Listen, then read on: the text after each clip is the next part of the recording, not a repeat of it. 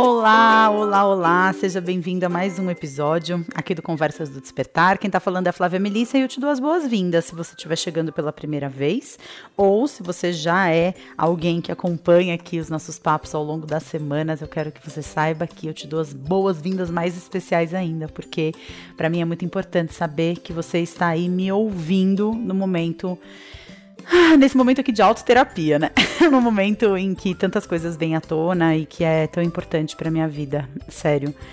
Não falo isso da boca para fora, não. É, é, realmente algo que, uau, potencializa muito o meu processo. Se você não tem um canal de podcast, eu te sugiro que às vezes você ligue o gravador de voz do seu celular e que você se ouça falando, porque a experiência que eu tenho é que a cada semana, quando eu venho aqui, quando eu trago alguma coisa, é realmente uma oportunidade única, assim, de me ouvir falando de como se eu saísse de dentro do meu cérebro e enxergasse ele é, de fora para dentro e realmente é algo que.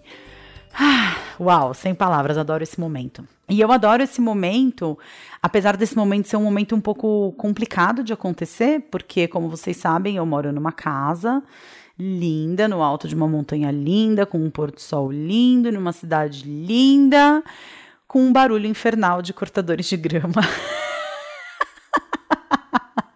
É sério, assim, o condomínio onde eu moro, as casas elas não têm muros, né? Então é aquele modelo de condomínio em que o terreno ele é muito gramado, né? Então todas as casas têm essa grama na frente, as calçadas elas são de grama, né? Então, é, além disso, eu tenho um terreno do meu lado, que é um terreno é, baldio, digamos assim, né? Não tem nenhuma casa construída, é só mato. E abaixo de mim tem um outro terreno desses, e do outro lado da rua também tem um terreno desses. Então, como eu moro no alto, todo todos os barulhos de todos os cortadores de grama, de toda essa manutenção do condomínio, vem parar no meu ouvido.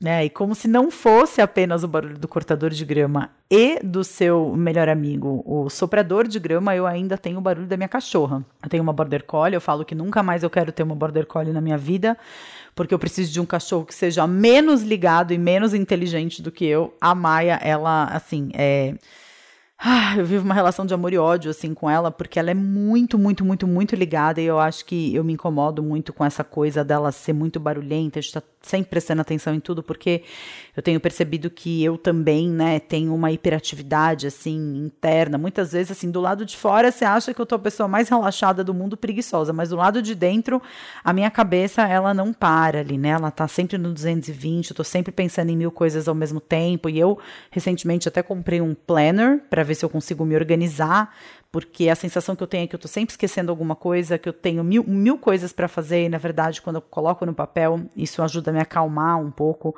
me ajuda a baixar um pouco a bola e, e é muito complicado, né? Você trabalhar com produção de conteúdo para a internet, conteúdos assim, né? Que são conteúdos que demandam que a outra pessoa que está ouvindo, que está assistindo um vídeo, é, ou os assinantes do Portal Despertar, quando eu gravo uma meditação para eles, ou uma aula, é, é um conteúdo que pressupõe capacidade de dedicar atenção àquilo que está sendo dito, né? E com um barulho de, no fundo, assim está sendo bastante complicado, né? A gente está é, realmente assim uh, numa velocidade muito reduzida, porque o Dante demanda demais, né? Ele, é, nas últimas semanas, nos últimos dias, na verdade, ele vem dormindo muito pouco à noite e muito pouco durante o dia. Então, eu tô acordando toda noite, de hora em hora, hora e meia, hora e meia. É, e, além de tudo, durante o dia, ele acordado, ele demanda, ele não fica deitado lá existindo que nem uma samambaia olhando para a parede. Ele precisa de entretenimento, ele quer colo, ele quer peito, ele quer brincar, ele quer se distrair, ele fica chamando a gente. O Dante, com três meses de idade, ele quer falar. Então, é, tem sido bem desafiador, assim. É, e, e sem querer, né? Eu comecei a falar disso meio que sem uma, um propósito claro, assim, de o que, que isso tem a ver com o que eu gostaria de falar hoje, mas eu percebi assim que tudo que eu falei até agora se relaciona com o que eu quero comentar no dia de hoje, que é a necessidade de pedir ajuda, né? E, e, como isso se relaciona e como fica difícil de você exercitar essa necessidade, é, esse ato, né, de pedir ajuda quando a gente tem um padrão de codependência emocional, né? Então, antes da gente começar, vamos só fechar os olhos um pouquinho, se você puder. Só para sentir a sua respiração. Eu não sei se você ouve, talvez você ouça o barulho de chuva aqui atrás, tá uma delícia esse barulho. Ah, um barulhinho que traz aquele, aquela aquietação, né? Tenta resgatar na sua infância como eram os seus dias quando chovia, né? Você ficava mais naquele climinha dentro de casa, talvez assistindo uma televisãozinha, aquela preguiçinha. Você podia deitar, dormir a hora que você quisesse. Em alguma viagem que você fez com a sua família, olhando pela janela, vendo a chuva cair, aquela sensação de relaxamento.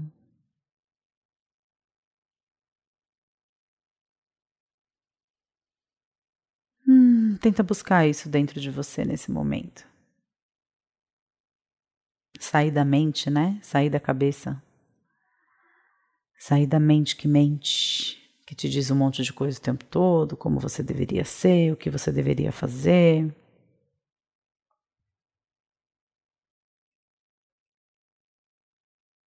Ah. Coloca a sua intenção assim, aproveitar o momento presente o máximo possível, né? O melhor lugar onde você poderia estar é sempre aqui agora. Então que o seu aqui agora seja conectado com a sabedoria e com a expansão da sua consciência. A respeito desse tema, que é um tema que eu acho que faz parte da vida de todos nós, né? Eu não sei qual que é a sua relação com a codependência e eu acho que é necessário que eu explique aqui um pouquinho eu já falei muito sobre codependência, tem episódios aqui no canal em que você pode ouvir mais sobre isso, mas hoje eu quero falar especificamente com relação à necessidade de pedir ajuda, dificuldade de pedir ajuda, porque a codependência, ela se configura através de uma tríade, assim, né? Então tem um triângulo ali relacional, a codependência ela sempre se expressa nas relações, né? É, seja nas relações com as outras pessoas, talvez seja a forma mais fácil de você perceber a codependência atuando, mas também na sua relação com as coisas de modo geral, com o seu trabalho, com a sua casa, com, enfim, a sua vida de modo geral. A codependência, na verdade, ela veio né, é, de uma constatação lá da época em que começaram os trabalhos dos grupos dos anônimos nos Estados Unidos, né, aqueles, aquelas pessoas, os alcoólicos anônimos, narcóticos anônimos, que se reuniam nos salões das igrejas é, para trabalhar o programa dos 12 Passos, e eles eram sempre acompanhados né, pelos seus familiares, pelos seus é, cuidadores que ficavam numa outra área da igreja enquanto os dependentes ali conversavam em grupo, é, os familiares, os acompanhantes, os cuidadores, eles ficavam numa outra área de espera, né? E se percebeu que essas pessoas elas também poderiam ser trabalhadas, como elas eram as pessoas com contato mais íntimo com o dependente, essas pessoas elas também poderiam ser trabalhadas e começaram a fazer esses grupos de acompanhantes, né? E rapidamente se percebeu que essas pessoas não apenas elas tinham uma dinâmica de comportamento muito semelhante, como essa dinâmica de comportamento, ela favorecia que o comportamento da dependência continuasse acontecendo né? Que era uma dinâmica é, de tentar, de toda forma, é, praticamente mastigar a comida para dar na boca da vítima, né? Que era esse dependente, né? Os dependentes, eles têm realmente assim uma postura, não existe autorresponsabilidade. A pessoa que é um dependente químico, um dependente de álcool, é, um dependente de substâncias de modo geral, é uma pessoa que está sempre numa posição de vítima diante do próprio vício, né? É, então eu as outras pessoas são como são e eu bebo, eu fumo, eu me drogo. É, as situações que acontecem à minha volta servem de justificativa para que eu mantenha o meu hábito, né? E o codependente, ele é aquele que vai habitar a posição do salvador da pátria. O codependente é aquele que vai habitar, que vai ficar nesse lugar do triângulo que é o do cuidador. É o cara que está lá, é o super-herói que faz de tudo para salvar a vítima da própria sorte, para salvar a vítima de si mesmo. É, e eu falei que era um triângulo, né? Existe sempre um terceiro fator que é o algoz. Então a vítima se droga por causa do algoz. A vítima ela tá na posição é, de coitadinho de mim é, porque existe um algoz, né? E o codependente é aquele que vai salvar a vítima desse algoz. É, num primeiro momento deu-se o nome de codependente químico, mas com o passar do tempo começou é, a, a, se perceber que essa dinâmica da codependência ela transcendia um pouco os limites, né? A, a esfera da dependência química. Ela acontecia também no âmbito emocional.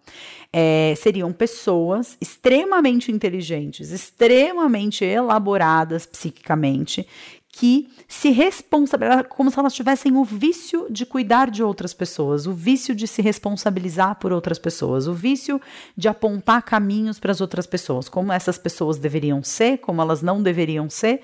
E o que eu é, venho percebendo em relação à codependência na minha própria experiência, porque eu falo muito de codependente, porque eu me reconheci codependente num momento da minha vida, é que a codependência, ela não é algo que você simplesmente, ah, me dei conta de que sou assim e então eu mudo meu comportamento, né? Ah, então agora que eu percebi que eu sou assim, eu não vou mais ser, né?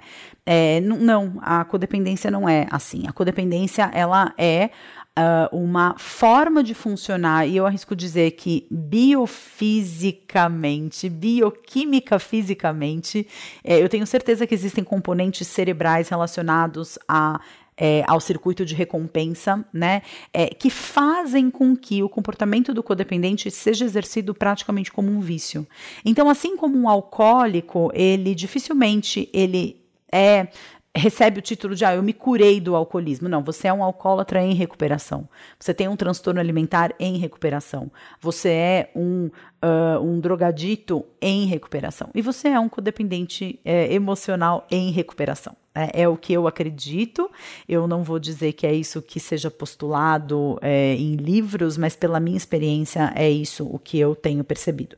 E ao contrário de ser algo que no primeiro momento você pode pensar, nossa, mas que crença limitante, você nunca conseguir se curar disso, é, nossa, vamos dar um jeito de remover essa crença e etc e tal.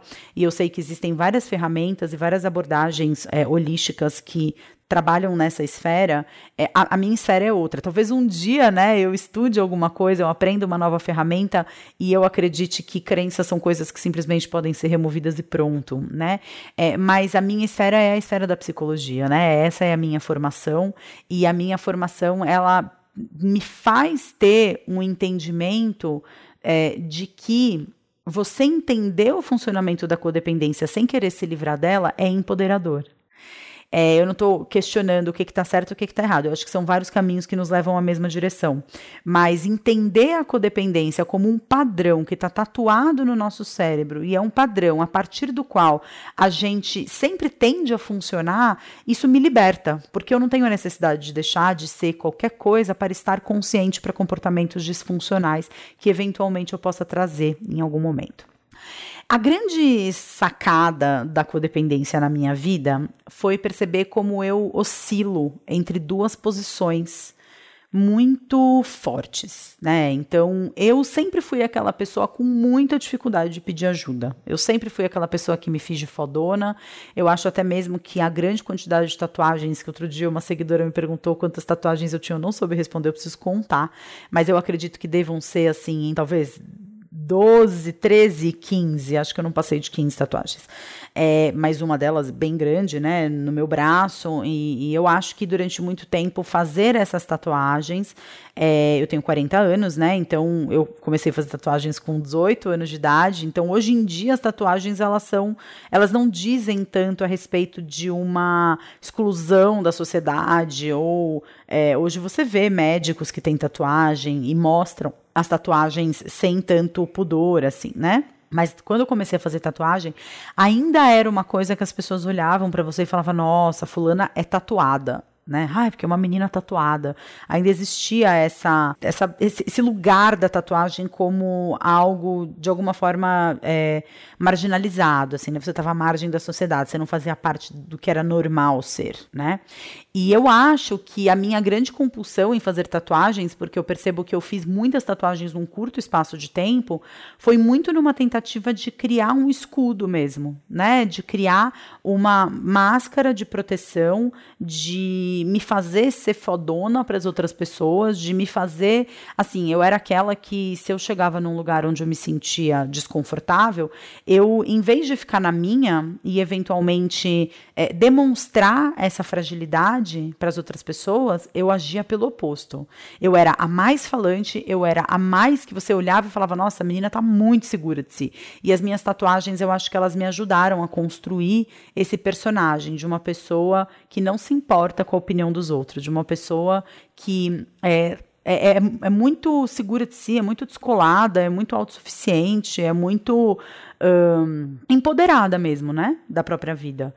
Só que existiu o contraponto disso, né? Que era como eu me sentia por dentro, que era extremamente frágil, extremamente tímida, extremamente envergonhada é, de mim. Eu acho que a questão de ter tido um transtorno alimentar na adolescência fez com que, assim, todo o meu início de idade adulta, né, todo o, o meu despertar para o social que acontece durante a adolescência, pré-adolescência e adolescência, sempre tenha sido carregado muito de vergonha, de, de, sensação de inadequação, como eu já falei muitas, muitas vezes, né? Inclusive, se você não conhece o meu livro, Sua Melhor Versão, é, eu vou deixar aqui o link da nossa lojinha do Despertar, você pode encontrar esse livro. Ele ficou entre os sete mais vendidos é, nas listas né, de, de livros lançados quando ele foi lançado.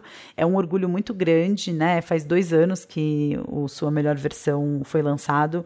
Eu acredito que ele esteja agora na quarta ou quinta edição. E realmente, assim, é um orgulho muito grande que eu tenho é, ter feito uma coisa tão bonita e que conta tanto da minha alma. Então, se você tem interesse de conhecer um pouco mais da minha história, fica a dica aí do Sua Melhor Versão. Eu vou deixar é, o link aqui na descrição desse episódio para você procurar, se você tiver interesse. É, eu, então, eu, eu era muito essas duas pessoas, né? Eu era muito essa pessoa é, segura e ao mesmo tempo eu me sentia muito insegura, muito fragilizada. E nas minhas relações, é, principalmente com o sexo oposto, né, é, o que eu percebia era que acontecia isso. Eu começava a relação numa sensação de segurança muito grande, numa sensação de tranquilidade muito grande, e quando eu me via, de alguma forma, numa posição de insegurança, né, seja por ciúmes, seja porque, enfim, eu achava que o cara não estava tão na minha quanto eu estava na dele, ou o cara no começo do relacionamento ele estava super apaixonado e de repente a coisa ia esfriando, eu ia achando que é, o cara estava se desinteressando, aí eu ia para o outro lado, né? Eu ia para a vítima, eu ia para, nossa, mas é, você não gosta mais de mim, o que, que eu fiz? Ah, você tá estranho, aconteceu alguma coisa, né? E ficava nesse lugar da vítima.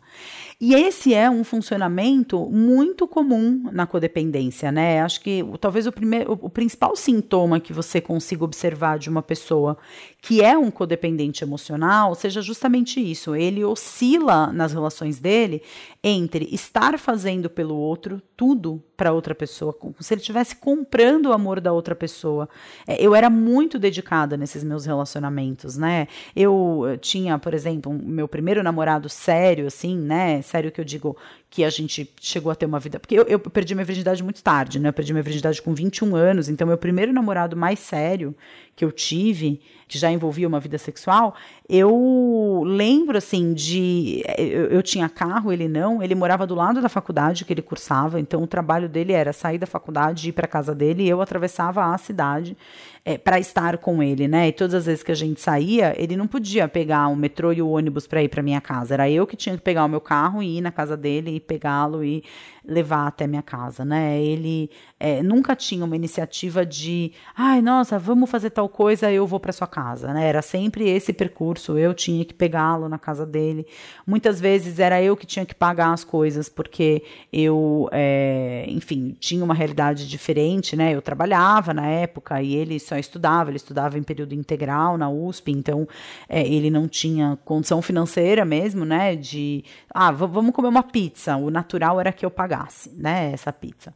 E isso era muito frustrante, assim, né? Era muito frustrante porque eu me sentia levando a relação nas costas, mas ao mesmo tempo eu não conseguia me, me libertar disso. E muitos relacionamentos depois desse mantiveram a mesma dinâmica, né? De eu ser aquela que tinha o carro da relação, eu ser aquela que tinha o dinheiro da relação, eu ser aquela que fazia e acontecia e me esforçava e movia mundos e fundos para as coisas acontecerem. E enquanto isso, o cara, ele meio que só ia no fluxo, assim, né? Eu percebia que é, no começo da relação eu fazia muito para estar com aquela pessoa e aquilo acabava caindo num ar hábito e eu acabava mantendo relação ao relacionamento basicamente às minhas custas, né? As custas da minha locomoção, as custas da minha gasolina, do meu carro, do meu dinheiro, enfim. E quando eventualmente a pessoa me traía, porque acontecia com frequência, É, eu digo que acho que foram assim uns quatro anos assim vivendo relacionamentos nos quais eu sempre era traída, né? E com certeza eu entendi o que estava ali em jogo e talvez seja interessante gravar um podcast sobre isso, né? Sobre traição, mas algumas vezes aconteceu essa traição na sequência. E quando vinha essa decepção, que pode vir dentro de um relacionamento por outros motivos que não necessariamente uma traição, sempre me vinha aquele discurso, aquela sensação de que, puxa, eu tinha sido muito boba, né? Olha só como eu tinha feito coisas pela outra pessoa e como ela estava me devolvendo aquilo, como ela estava me retribuindo. Tanta dedicação, tanto afeto, tanta. É, pô, eu tinha feito tanta coisa pela pessoa e de repente era assim que ela me retribuía, né? É, era assim que ela me devolvia, né? E esse é um sintoma muito grande, porque aí vem a vitimização né? É você tá me fazendo de idiota, porque eu sou uma palhaça mesmo, porque é, eu, eu tenho que me fuder mesmo, porque afinal de contas, olha só que idiota que eu fui. É bom que assim eu aprendo, numa próxima vez eu ajo diferente, só que na próxima vez eu sempre agia da mesma forma, né? E, e eu acho que esse é um ótimo ponto, né, para você perceber que você possui uma codependência, é essa oscilação entre o papel de vítima e de cuidador do outro, né? Lembra que quando eu comecei a falar de codependência eu falei que existia um triângulo? Esse triângulo, ele tem um codependente, ele tem uma vítima e ele tem um algoz. Essa posição de algoz, eventualmente num primeiro momento na relação de codependência, pode até ser uma outra pessoa. Como, por exemplo, esse rapaz com quem eu namorei, o meu primeiro namorado sério, quando eu me envolvi com ele, ele tinha uma ex-namorada que tinha feito ele sofrer demais. Então, essa menina era algoz e eu era a cuidadora, eu era a salvadora que ia tirá-lo dessa dor, né? Mas no momento em que a vítima frustra o salvador da pátria, né? É, como aconteceu comigo, é, a vítima ela se transforma no algoz e o salvador da pátria se transforma na vítima. Então, no momento em que a gente terminou o relacionamento, ele se transformou no algoz e eu me coloquei na posição de vítima. Já num outro relacionamento que eu tive, no qual eu percebi a dinâmica da codependência querendo começar a acontecer e eu encerrei o relacionamento, a vítima continuou no papel de vítima e eu, de salvadora, me transformei no algoz. Então é como se fosse uma dança é, que acontece dentro de uma sala. É, lembra daquela dança das cadeiras de quando a gente era criança e ia nas festinhas infantis? Só que em vez de ter três pessoas e duas cadeiras, tem duas pessoas e três cadeiras e cada hora um senta nessa posição. E obviamente que se você é aquele que está na posição de salvar o outro, de fazer pelo outro, de ser seguro, de ser, assim, o pica das galáxias, né, da relação, é muito difícil de você pedir ajuda. Na sua vida como um todo, porque é, tem um livro muito interessante chamado Cavaleiro Preso na Armadura. É, esse livro ele fala como construir essa é, fortaleza que a gente constrói, essa máscara de força, de fortaleza, de que eu dou conta de tudo, isso acaba se transformando numa armadura, e essa, essa armadura é algo que nos protege tanto da porrada da vida, tanto das porradas da vida, né, quanto também do carinho. E aí a gente acaba não sentindo nada, né? A gente é, não consegue ser humano, né? A gente é aquele ser de metal que não consegue nem andar direito porque range e a gente acaba grudando nessa fantasia, que era o que o Jung falava sobre as personas, né? Que as perso a, a persona é um personagem que o nosso ego cria para se apresentar para a sociedade e a gente cria vários desses personagens, né? Quando você vai trabalhar, você tá num personagem. Quando você tá em casa, você não se porta no seu trabalho exatamente da forma como você se porta em casa. Você não se porta com os pais dos amiguinhos do seu filho na escola nova da mesma forma que você se porta com os seus amigos de infância. Então são várias personas que a gente vai construindo. E isso é saudável, isso é ok. O que não é ok é você nunca tirar esse personagem. É, o Jung ele tem uma analogia muito interessante que ele fala que a persona é como se fosse uma roupa de mergulho que você veste e você nunca mais tira. Então imagina o que é você colocar uma roupa super apertada de mergulho e você ficar com essa roupa durante 10 anos. Na hora que você vai tirar, sua pele está toda machucada. A pele sai junto com a roupa de mergulho.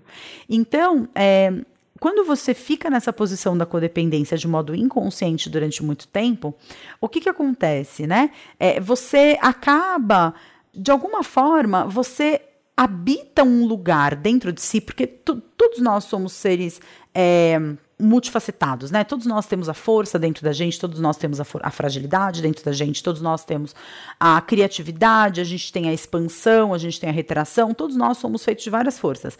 Quando você fica só na força do eu aguento, eu sou foda, eu cuido do outro, eu faço, eu aconteço, eu não preciso de ajuda porque eu sou incrível, você acaba criando uma cultura à sua volta em que as pessoas elas se acostumam a não te oferecerem ajuda. Né? É, então, muitas vezes, é, a gente também entra num lugar, quando a gente se dá conta da codependência, um lugar assim, pô, mas que sacanagem, meu. Nem para a pessoa perguntar se eu preciso de ajuda, pô, mas eu preciso dizer que eu preciso de ajuda. Eu tô aqui atravessando a rua com, meu, um filho no colo, uma mochila nas costas, uma sacola de mercado, é, o cachorro na coleira e, e a minha amiga, ou meu amigo, ou meu marido, minha mãe, meu tio, meu vizinho, tá atravessando a rua do meu lado e essa pessoa meu, não vê que eu tô precisando de ajuda? Não, não vê. Não vê, porque talvez você nunca tenha demonstrado. E palavra de honra, porque foi isso que aconteceu na minha vida durante muito tempo. Eu sei que durante muito tempo da minha vida eu não aceitei ajuda. E eu acho que a primeira grande quebra desse meu narcisismo com relação a não pedir ajuda veio com o parto do meu primeiro filho, Gael. Porque no parto do Gael, eu vivi algo que eu nunca tinha vivido antes, que era assim: pelo amor de Deus, alguém me salva eu não aguento mais e eu preciso de ajuda. Eu já tinha vivido esse, pelo amor de Deus, alguém me, alguém me salva em algumas situações da minha vida, com uma dor emocional muito grande, né? Quando eu comecei a fazer terapia, eu acho que todas as vezes em que você reconhece que você precisa de ajuda, é porque você não tá dando conta mais e você tá pronto para reconhecer que você precisa de ajuda. Mas quando a dor é emocional, eu acho que você ainda consegue camuflar um pouco a intensidade do seu desespero e a, o, o grau da sua necessidade de de ajuda, né? Você procura terapia, você vai na frente do terapeuta, você tá ali, você tá chorando, você tá chorando, mas você tá sentado, você tá falando, você tá refletindo, você chora, você tem a capacidade de pegar o lencinho no seu, é, na mesinha de, de, de canto, ele te oferece um chá, você aceita. Existe ali um. Uma. uma capacidade de conviver em sociedade, digamos assim, né? Num processo de parto, você não consegue fazer nada, a não ser, pelo amor de Deus, eu preciso parar de sentir o que eu estou sentindo, né? É, no momento em que o meu parto do Gael. E, e vejam, eu lembro perfeitamente quando eu cheguei na médica, na doutora Ana Paula Portela, que foi, ah, assim, eu, eu, falo, né, que eu tenho vontade de ter um filho por ano só para ver ela todos os meses, porque eu sou profundamente apaixonada por ela. Vou deixar o link aqui embaixo da clínica dela. Se você quer ter um parto humanizado, respeitoso, e vejam, parto humanizado não é parir debaixo da cachoeira nem dentro da água. Parto humanizado é você poder fazer as escolhas tendo a certeza de que médico nenhum nos 45 do segundo tempo vai tentar te enfiar uma cesárea porque não está com paciência de esperar o seu trabalho de parto. Né? Se você quiser ter um parto assim, eu recomendo fortemente a doutora Ana Paula Portela. Vou deixar aqui é, na descrição desse episódio. A clínica dela se chama Mitera, a clínica dela aqui em São Paulo. Ela é maravilhosa, eu sou apaixonada por ela. Te amo, Ana, se você estiver assistindo esse episódio. Eu lembro perfeitamente, quando eu cheguei no consultório dela, eu estava com quase 30 semanas de gestação do meu primeiro filho, porque eu bati em retirada de uma ginecologista fofa, mas que lentamente estava tentando me enfiar uma cesárea goela abaixo, né? E comecei a questionar algumas coisas, até que ela virou e falou assim: Olha, Flá, eu acho que você tem que procurar mesmo outro médico, porque comigo você não vai ter o parto que você quer ter. E eu agradeço todos os dias por essa sinceridade que ela teve, porque ela poderia ter me falado isso eu estando com 36 semanas de gestação, e aí talvez eu não tivesse a coragem de procurar uma outra médica. Mas eu tive coragem, né, de procurar uma outra médica, mesmo com, chegando perto das 30 semanas de gestação. E a doutora Ana Paula Portela, eu lembro que quando ela me passou o orçamento do parto, ela me falou assim: olha, eu custo isso, é a, a, pediatra custa isso, a, a obstetriz custa isso, a doula custa isso e o anestesista custa isso. E quando eu lembro desse orçamento, quando eu lembrei, lembrava desse orçamento durante o, a minha gestação, eu lembro de pensar no valor, que era um valor que era menor do que a soma que ela tinha feito naquele pedaço de papel, porque era um valor que excluía o anestesista. Ela falou do anestesista em momento nenhum. Eu reconheci que talvez eu precisasse do anestesista. Em momento nenhum eu pensei, ah, eu não vou dar conta da dor. Em momento nenhum eu pensei, nossa, mas talvez o meu parto ele seja é, mais gostoso se eu tiver o recurso de uma analgesia, porque é, a, o médico anestesista, mas dentro dessas condutas de parto humanizado, esse final de semana eu fui no aniversário de uma amiga minha, estava conversando com uma outra mãe que teve um parto natural, teve um, um, um parto normal, é, vaginal, e a gente conversava e aí uma outra, né, perguntando, ah, mas vocês tomaram anestesia tal? Ela falou, nossa, tomei, foi horrível. E não sei o que. Eu falei, nossa, sério? Porque assim, ela tomou a, a anestesia, a mesma anestesia que ela tomaria se ela fosse ter um parto cesárea, né? Ela não sentia as pernas, ela não conseguia ficar de pé, ela não conseguia andar. E eu não, eu tomei uma, uma analgesia que eu estava dançando forró durante o meu parto, né? É, eu estava fazendo exercício, eu estava agachando, eu estava descendo na bola é, para que o, o Dante, o, o, Gael e o Dante, né? Porque os dois eu tomei anestesia, é, descessem, para que encaixassem, para que é, o, o, parto acontecesse. Eu estava profundamente ativa no meu trabalho de parto, né? Então é um médico anestesista, mas o que eu é, queria era uma analgesia, né? É, em momento nenhum eu cogitei a existência desse médico. E é incrível, porque agora tendo passado por um segundo parto, é um parto no qual eu também pedi por analgesia, eu percebo que o que aconteceu no parto do Gael durante aquelas horas, aquela madrugada em que eu precisei esperar para tomar essa analgesia no momento certo, para que a analgesia ela não anestesiasse o bebê e o processo do bebê, né? Porque é, existe é aquela velha frase, né? Existe uma linha tênue entre o veneno e a cura, né? O medicamento. Eu acho que com a, a analgesia durante o parto é a mesma coisa. Quando você toma um pouco a mais, o seu processo de parto ele para porque o bebê é anestesiado e ele dorme e aí você precisa precisa de outras intervenções para que esse parto aconteça, como, por exemplo, a manobra de Christeler, que é aquela manobra em que você sobe em cima da barriga da gestante, empurra a barriga porque o bebê ele não se mexe, ele está ali é, paradão, né? E, enfim, não, não foi a experiência que eu tive, mas eu acho que naquelas horas em que eu tive que esperar chegar no momento certo de ir para o hospital para tomar anestesia, é aquela madrugada que eu passei na minha casa e que estavam presentes uma doula, que nem cheirou nem fedeu, porque foi uma doula que eu mesma escolhi, é, ela, enfim, teve lá as questões dela, não estava pronta para o meu trabalho de parto, e eu já trabalhei essa história dentro de mim, já aceitei que também foi a doula que eu precisei ter naquele momento. Eu talvez eu precisasse mesmo, né, é, de ajuda, e eu não enxerguei a necessidade da doula como alguém para me ajudar a lidar com a dor, né? Ela era simplesmente uma pessoa conhecida, e eu fiquei com ela mesmo, mesmo sabendo que ela não era tão experiente, mesmo desconfiando de que ela tivesse as habilidades que ela dizia que ela tinha. Eu eu fiquei com ela porque no fundo, no fundo, eu acho que eu não reconheci que eu fosse precisar de ajuda, né? Então, é aquela doula que não fez nada, aquela obstetriz que entrou no lugar da doula muitas vezes, mas que não tinha os recursos que a doula teria, como, por exemplo, é, uma massagem para ajudar a aliviar a dor, em alguns momentos um exercício com rebozo, enfim, algumas coisas né, que a doula faz no processo de parto e que são fundamentais, tendo passado pela, pelo processo de trabalho de parto do Dante. Eu recomendo, tenha uma doula, procure uma doula experiente. Eu tenho muitas doulas incríveis para indicar. é, eu ah, sou apaixonada hoje pelas doulas, porque eu vejo o quanto elas são incríveis. Mas eu lembro do meu parto com aquela doula que não servia para nada, aquela obstetriz que fez às vezes de doula no mental, mas não fez no físico. É, um acupunturista que salvou o meu parto, porque ele veio com as agulhas para me ajudar a lidar com a dor e principalmente é, com a questão emocional que a dor estava me trazendo. E o Ricardo, né? É, for, foram essas as pessoas que fizeram parte do meu trabalho de parto. Eu lembro de estar tá numa postura total de vítima, total entregue, total, pelo amor de Deus, alguém faz alguma coisa. Eu me lembro, eu lembro de repetir isso, pelo amor de Deus, alguém faz alguma coisa.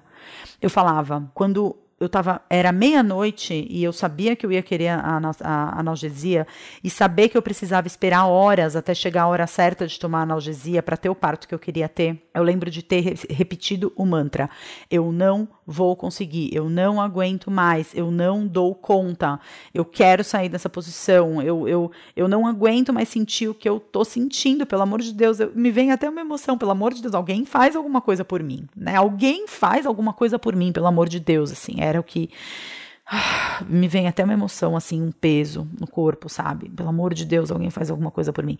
Que eu acho que é o, o auge, assim, né? O auge da armadura que eu vesti durante a minha vida inteira sendo arrachada. É, foi, foi o auge, assim. Eu acho que a partir daquele momento, eu vi que eu, eu, eu não conseguia eu, eu, aquela, aquela, aquele personagem que eu tinha construído de uma pessoa foda, de uma pessoa invencível, de uma pessoa que dava conta de tudo, não existia essa pessoa. Era uma máscara. Eu não estava dando conta dessa dor. Eu não aguentava mais. Não é verdade de que eu dou conta de tudo. Não é verdade que eu não preciso de ajuda. Não é verdade, não é verdade, não é verdade que eu dou conta da dor sozinha. Foi um momento muito forte. Foi algo que ficou muito marcado, assim. No parto do Gael, e gravando agora esse podcast, me vem realmente uma emoção muito grande, porque eu percebo como a vida é perfeita, né? E como a existência ela traz aquilo que você precisa, porque no parto do Dante, eu contei aqui, né, na semana passada, eu contei como o meu parto domiciliar ele foi roubado assim de mim por um excesso de líquido, né? É, eu estava em trabalho de parto já, latente. Eu estava. Trabalho de parto tem várias fases. E eu estava na fase inicial do trabalho de parto. Eu tinha uma consulta com a minha médica às 10 horas da manhã, 10 e meia da manhã, numa segunda-feira. E eu acordei às 6 horas da manhã, fui no banheiro, o, o tampão, que é o tampão mucoso, que é uma membrana bem mucosa mesmo, bem viscosa que fica tampando o colo do útero para não ter infecção, né? Para proteger o bebê manter o ambiente estéreo, ele saiu, né? Então eu sabia que o trabalho de parto ia começar, porque o trabalho de parto do Gael, o tampão saiu numa quinta-feira, o trabalho de parto começou na sexta, o Gael nasceu no sábado. E dizem que segundo filho é bem mais rápido, então quando eu vi que o tampão tinha saído, eu comecei a ter contração. De dois minutos e meio em dois minutos e meio vinha uma contração. Suportável, não era uma dor absurda, mas ainda assim era uma contração. E, e, quando eu fui na médica, eu estava com 4 centímetros de dilatação. É, se você não sabe, o processo de trabalho de parto, ele é esse período de latência, mais ou menos até 6 de dilatação, e aí seis, com 6 de dilatação o bicho começa a pegar mesmo, vai até 10 centímetros de dilatação, e com 10 centímetros de dilatação começa o, o trabalho de parto expulsivo, quando é você faz a força para o bebê sair, você trabalha junto com o bebê para ele sair. E eu tava com quatro, né? É, quando no parto do Gael eu meia-noite que me mediram o colo do útero e eu tava com dois de dilatação, eu sabia que eu ia ter que esperar a madrugada inteira até chegar em sete para conseguir para tomar anestesia, porque é mais ou menos um centímetro por hora, mais ou menos. Tem gente que dilata 10 centímetros em 20 minutos, mas no meu caso, né, no, no caso da maioria das mulheres, é um centímetro por hora eu fiz a conta, né? E naquele momento eu falei que eu queria o anestesista e tive que esperar por esse anestesista por mais cinco horas. É, eu dessa vez eu já estava com quatro de dilatação e sentindo dores suportáveis, né? Então foi muito animador para mim, né? Eu saí da consulta com a médica falando: "Meu, vai engrenar esse parto". E na hora em que eu tava chegando em casa, a minha parteira ela me liga falando: "Flá, eu acabei de falar com a Ana, né, a, a Isabelle. É, recomendo super, né? Ela trabalha na Lumos, eu falei da Lumos na semana passada aqui, eu recomendo que vocês é, conheçam o trabalho da Isabelle, ela é incrível. A Isabelle, ela me falou, Flá, eu acabei de falar com a Ana, ela disse que ela está bastante preocupada porque você está com muito líquido. Ela fez a palpação, o bebê ele está muito flutuante, ele não está encaixado e como um excesso de líquido ele aumenta as chances de uma hemorragia pós-parto. Um parto domiciliar tem que ser um parto muito redondo. Não dá para a gente entrar num parto domiciliar achando que talvez não dê certo, né? A gente tem que entrar no parto domiciliar com a cabeça de que tem tudo para dar certo. Se tem um porém, a gente está descartando o seu parto domiciliar e você, é, a partir de agora, então, a gente está é, olhando para um parto hospitalar. Naquele momento me veio assim muito uma tristeza, mas logo no momento seguinte eu entendi que aquilo era que eu poderia precisar de ajuda e durante o parto, é, durante a, gravidez, eu sempre tive isso para mim. Se eu precisar sair de um parto domiciliar para ir para um hospital, que seja antes do parto começar, que aconteça alguma coisa durante a gravidez e que eu vá para o parto hospitalar antes do parto começar e não durante, que eu não precise ter uma transferência intraparto e que eu não precise ir para o hospital depois do parto, porque esses dois cenários são cenários péssimos, assim, né, de você precisar de uma transferência. Você, você é separada do bebê, enfim, acontecem coisas que não, não, não são legais. Então eu pedi por isso a gestação inteira e quando finalmente aconteceu, né, eu fiquei muito decepcionada durante algum tempo, mas no momento seguinte eu entendi que eu precisava daquilo e que estava acontecendo exatamente aquilo que eu gostaria que tivesse acontecido. E naquele momento eu me coloquei total no modo receber ajuda. Bom, na minha casa estava minha mãe, estava minha sogra, é, a, minha, uma das minhas melhores amigas, a Gaiana, que tinha vindo de Fortaleza para assistir o, o, meu parto, o Ricardo, é, e a gente estava por ali. E naquele momento, assim, o resto do dia foi receber ajuda das pessoas. Eu precisei que ficassem com o Gael, porque eu precisei ir para Lumos para fazer um descolamento de membrana, que é um processo, um, uma, uma, uma, uma conduta, né, que acelera o, o trabalho de parto eu precisei ir fazer um ultrassom e eu precisei pedir, pelo amor de Deus, para o médico me esperar chegar no laboratório, porque ele não tinha horário naquele dia. Foi um médico que eu tinha um carinho muito grande, porque ele me ajudou muito durante a gravidez do Gael, fazendo os ultrassons, e eu confiava muito nele, eu queria que ele fizesse esse ultrassom. Eu tive que pedir, por favor, no laboratório, para ele fazer esse ultrassom. Então, assim, o pedir ajuda, o aceitar ajuda começou a ser muito trabalhado naquele momento. E finalmente, quando eu comecei, quando eu entrei é, realmente, assim, eu cheguei em casa à noite, eu fiz ultrassom, cheguei em casa à noite, liguei para minha doula, falei, Mari, eu quero que você venha para cá. A Mari chegou na minha casa, 8 horas da noite. É, o, o, o, Thomas, o marido dela, que foi o mesmo acupunturista que me assistiu no meu primeiro parto, eu falei, Mari, traz o Thomas, por favor, eu preciso de acupuntura, eu preciso induzir, eu preciso induzir esse parto. Preciso que essa criança nasça, porque existia uma preocupação a respeito do tamanho do Dante. Porque como eu estava com muito líquido, o normal é de 8 a 13, eu estava com 20, é, o, o risco é de eu, era o de eu ter desenvolvido uma diabetes gestacional no final da gravidez e dele ser um bebê de 5 quilos, 5 quilos e meio.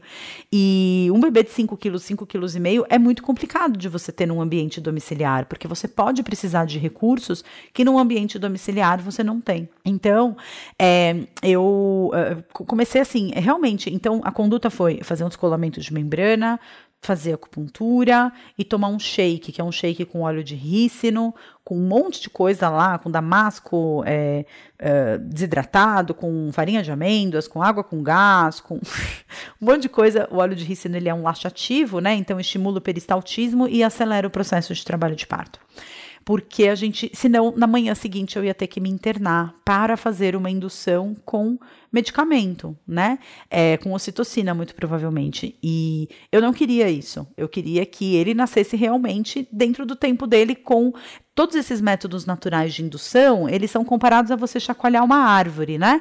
Se a árvore ela tá com o fruto maduro, ele vai cair. Se não tiver maduro, ele não cai. É diferente de um processo de indução químico em que você vai lá e corta o fruto da árvore, com a diferença de que você não está cortando a barriga. Ainda assim, é um parto natural, é um parto vaginal, que o bebê passa, recebe todas as bactérias, mas a partir do momento em que você começa com os fármacos, você não sabe o que vai acontecer em seguida, porque você não tem como prever ver qual vai ser a reação diante de uma ocitocina sintética, diante de, enfim, qualquer coisa que você tenha que utilizar ali. E no momento em que isso aconteceu, assim, eu liguei também para a Bia, que é a Bia Takata, que foi a fotógrafa do parto, é, e tava todo mundo ali na minha casa, eu fiz tudo que eu fiz e as contrações simplesmente pararam, era 11 horas da noite, parou as contrações. E eu com a Doula em casa, com a Gaiana em casa, com a Bia Takata em casa, foi todo mundo dormir na sala, esperando que dali algumas horas as coisas acontecessem. E naquele momento, eu lembro que quando eu acordei às duas horas da manhã, eu consegui dormir três horas. Às duas horas da manhã eu acordei e eu, na hora que eu levantei da cama, saiu o resto do tampão, né? Saiu muito, muita meleca, muita meleca. Não, não foi a bolsa, porque a bolsa ela foi estourada para ver se facilitava a saída do bebê durante o trabalho de parto. A bolsa não chegou a estourar naturalmente, é, mas nesse momento, assim, saiu muita meleca e eu tava com dor eram duas e meia da manhã. Eu tinha três mulheres que estavam aboletadas na sala da minha casa para o meu parto. E eu não quis, eu, eu, eu fiquei receosa de acordá-las para me ajudar na minha dor. Naquele momento, eu falei para o Ricardo, eu falei, será que eu chamo as meninas? Ricardo falou, chama, elas não estão aqui para isso. Me veio uma, meu Deus do céu, que dificuldade de estar nesse lugar, de bater no ombro, cutucar a pessoa no ombro e falar: Ei, eu preciso de você.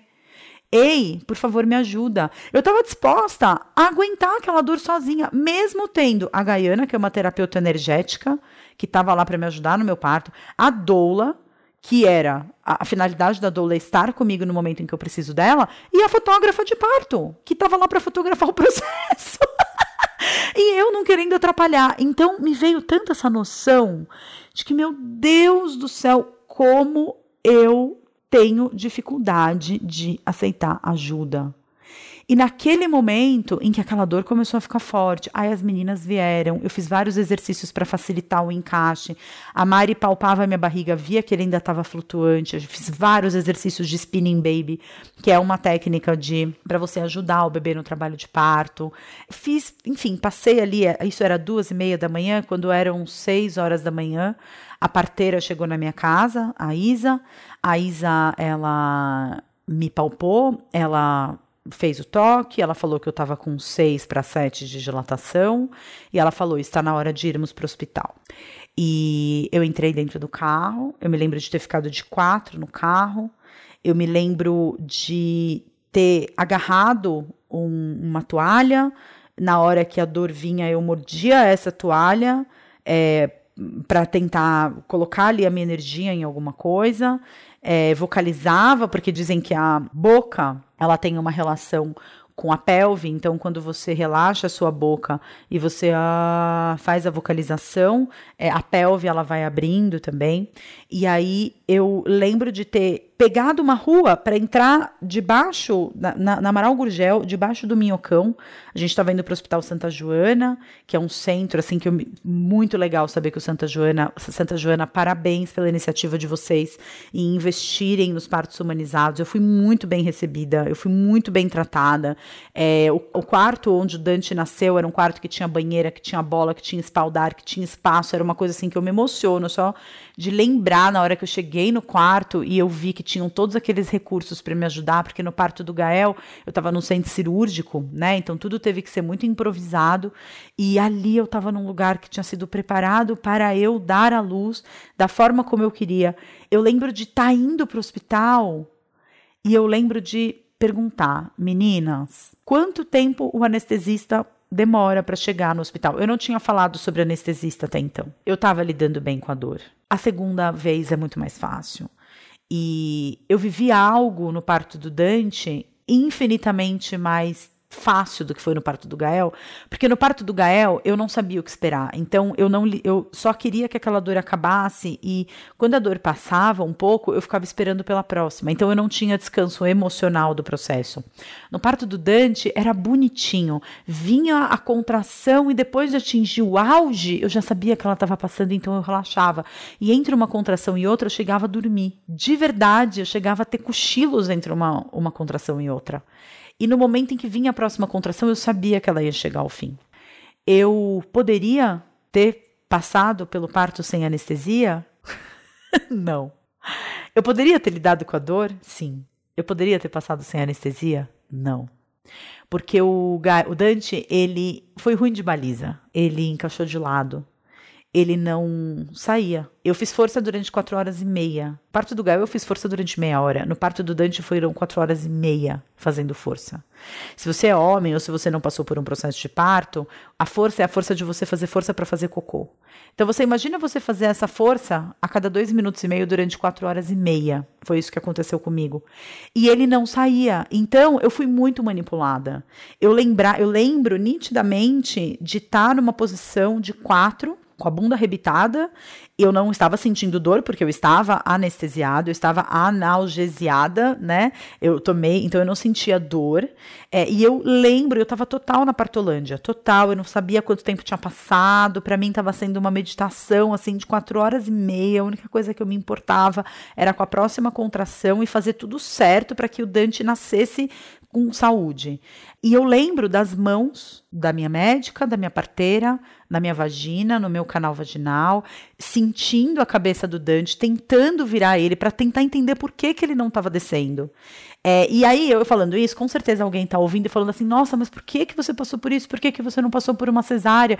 Gente, assim, eu não estava sentindo dor, tá? Eu acredito que o parto vaginal é o melhor para o bebê. Eu não acho que uma cesárea eletiva é aconselhada para ninguém.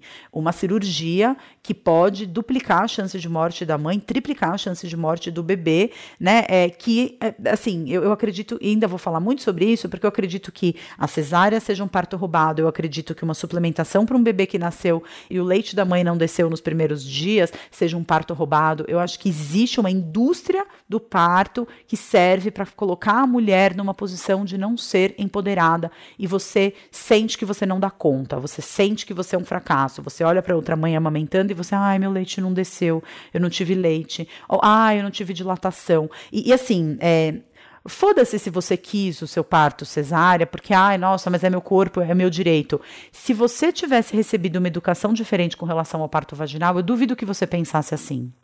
Eu acho que é o empoderamento feminino, ele passa até por você escolher ter uma cesárea depois de você ter sido educada a respeito de um parto vaginal e de todos os benefícios que isso tem para sua vida e para a vida do bebê. Se ainda assim você quiser continuar tendo um parto cesárea, eu te dou a mão, mana. Te dou a minha mão e falo, mana, você tem o direito de ter o seu parto cesárea. Se você tentou amamentar e o seu leite realmente não desceu, o que acontece em, sei lá, 3% dos casos, e você quiser dar uma suplementação porque o seu bebê realmente precisa, eu tô contigo, mana. Eu seguro na sua mão e falo, mana, vamos aí comprar fórmula para esse bebê. Agora, por um médico falar para você que você não dá conta, eu vou te defender até o fim da vida.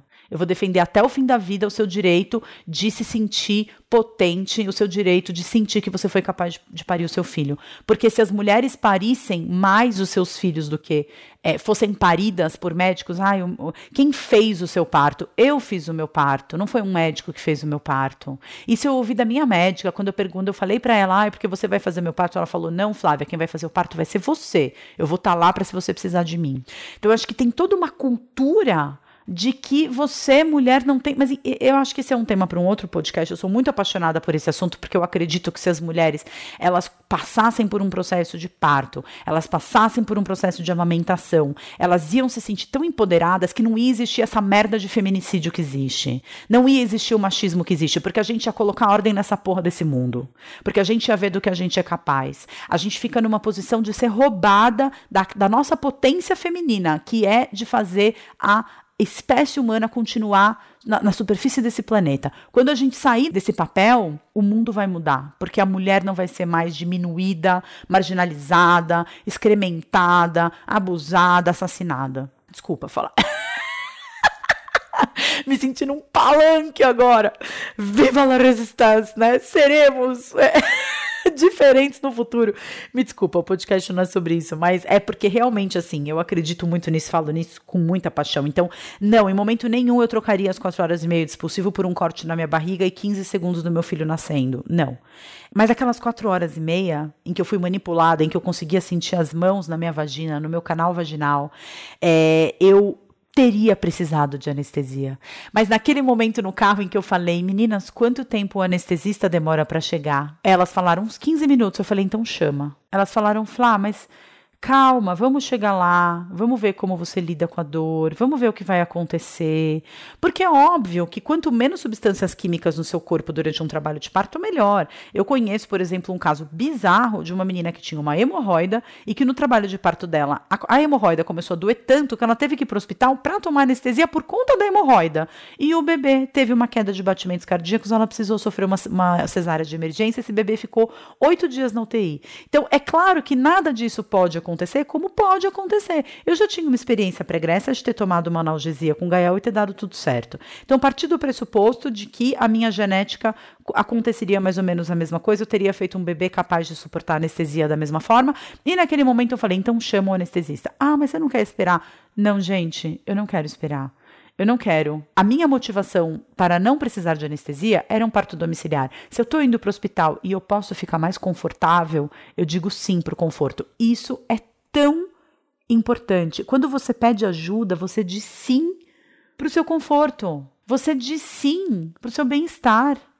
Você não está dizendo sim para uma imagem de fracassada. Você não está dizendo sim para uma imagem de não dei conta. Quando você pede ajuda, uma ajuda consciente, não é ajuda de posição de vítima. Porque no parto do Gael eu pedi ajuda da posição de vítima. No parto do Dante eu pedi ajuda de uma posição consciente, empoderada. Eu consigo lidar com essa dor. Mas eu não quero. Eu quero me sentir mais confortável. Eu quero me sentir mais é, confortável, eu quero me sentir melhor. Então, se eu posso ter esse anestesista que vai me ajudar, por favor, liguem para ele. Eu quero que ele vá para o hospital. E quando eu cheguei no hospital, eu fui direto para a banheira, eu fiquei na banheira durante um tempo, sozinha no quarto, porque estava todo mundo na paramentação e as enfermeiras do hospital me levaram para o quarto. Eu entrei andando no quarto porque eu não conseguia ficar sentada na cadeira de rodas. Eu precisava ficar em pé, eu precisava ficar em movimento. E eu agradeço muito a equipe de Santa Joana por ter me deixado fazer isso. Eu entrei no quarto andando, eu não entrei numa cadeira de rodas. Eu entrei fazendo tudo o que eu podia fazer para me sentir mais confortável. E eu entrei no quarto, eu tirei a minha roupa, eu fui para a banheira. O Ricardo chegou, a equipe chegou. Muito rapidamente a pediatra chegou, porque a ideia era que ia nascer em 20 minutos. Né? Quando eu fiz o toque na admissão do hospital, eu estava com oito de dilatação, então, é, no ritmo que estava indo, ia nascer muito rápido. A pediatra chegou e as quatro próximas horas e meia eu fiz força, sem sentir um pingo de dor. Isso é tão poderoso. É, você nunca sabe quando a sua vida está se transformando e talvez você precise muito de uma ajuda que você nem imagina que você vai precisar. E se fazer de forte, às vezes pode te levar para um lugar muito pior. E é isso que eu venho praticando desde que o Dante nasceu. Eu tenho um, um dia uma amiga minha é, me mandou uma mensagem falando: Amiga, você está precisando de ajuda? Eu tô. O que, que você quer que eu faça por você? Eu falei: Não sei. Foi tão empoderador entender que eu preciso de ajuda e isso se reverberou em tantas outras esferas. Eu nunca tinha pedido ajuda de amigas minhas. Amiga, posso mandar o Gael para sua casa hoje à tarde porque eu tô precisando muito descansar. Era quase como se eu tivesse sendo uma dondoca se eu fizesse isso. De lá para cá eu aprendi a fazer isso. Eu aprendi a pedir ajuda para minha mãe. Mãe, será que você pode vir aqui para casa? Acabei de fazer isso. Mandei uma mensagem para ela há pouco tempo no celular. Mãe, eu preciso da sua ajuda. A minha, a minha, minha diarista, a minha funcionária, ela tá de férias. Eu tô com dois varais de roupa que deve estar até com cheiro de mofo no varal, porque eu não consigo estender, eu não estou tendo tempo. E eu preciso de ajuda. Você pode me ajudar? Posso, filha, eu vou te ajudar. Me diz o dia que você quer que eu vá para aí. A minha sogra, quantas e quantas vezes eu não fui para casa da minha sogra com os meus dois filhos, e a minha sogra, com quase 70 anos, e o meu sogro, ficaram com os dois porque eu precisava dormir. E me vem uma emoção tão grande de ver o quanto que eu estou desenvolvendo uma autocompaixão comigo mesma, que é muito mais importante do que a imagem está me fazendo de forte.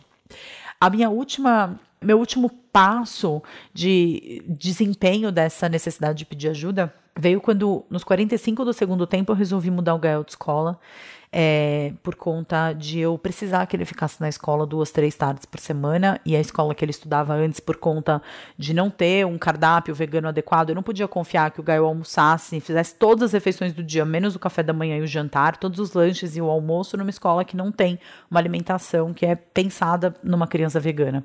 E eu tive a benção de conhecer uma escola aqui perto que tem esse cardápio incrível, e eu acabei fechando com a escola de deixar o Gael em período integral na escola, de segunda a sexta sexta, até 15 para 5 da tarde. O Gael ainda não começou o integral, mas ele vai começar logo depois do carnaval, o integral, das 8 da manhã às 15 para 5 da tarde.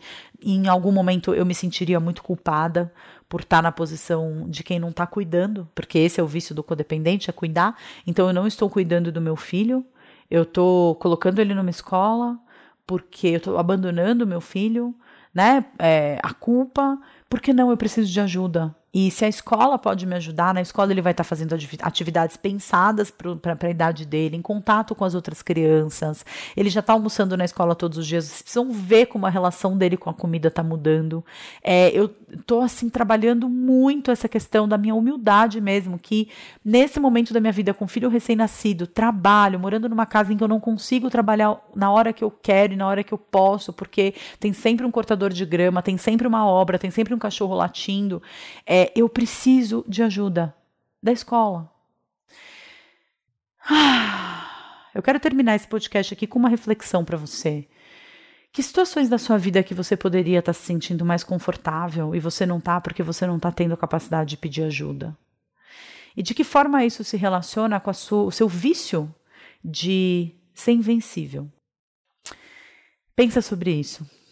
Compartilha comigo nos comentários desse podcast, nas minhas redes sociais. Me deixa saber como esse podcast te ajudou. E não deixa de é, recomendar esse podcast para uma pessoa querida, não deixa de fazer uma avaliação desse podcast na plataforma na qual você o escuta, para outras pessoas saberem da relevância desse projeto e se beneficiarem aqui dos nossos conteúdos gratuitos semanais. Não deixa de acessar todos os links que eu deixei aqui na descrição desse episódio e a gente se vê na semana que vem. Eu te agradeço muito a permanência comigo durante essa horinha de podcast, me sinto muito grato por tê-lo na minha vida e seguimos então refletindo sobre vida com mais consciência para que a gente possa desempenhar uma espiritualidade na vida cotidiana. Beleza? Um grande beijo para você, fique com Deus, até semana que vem. Tchau, tchau.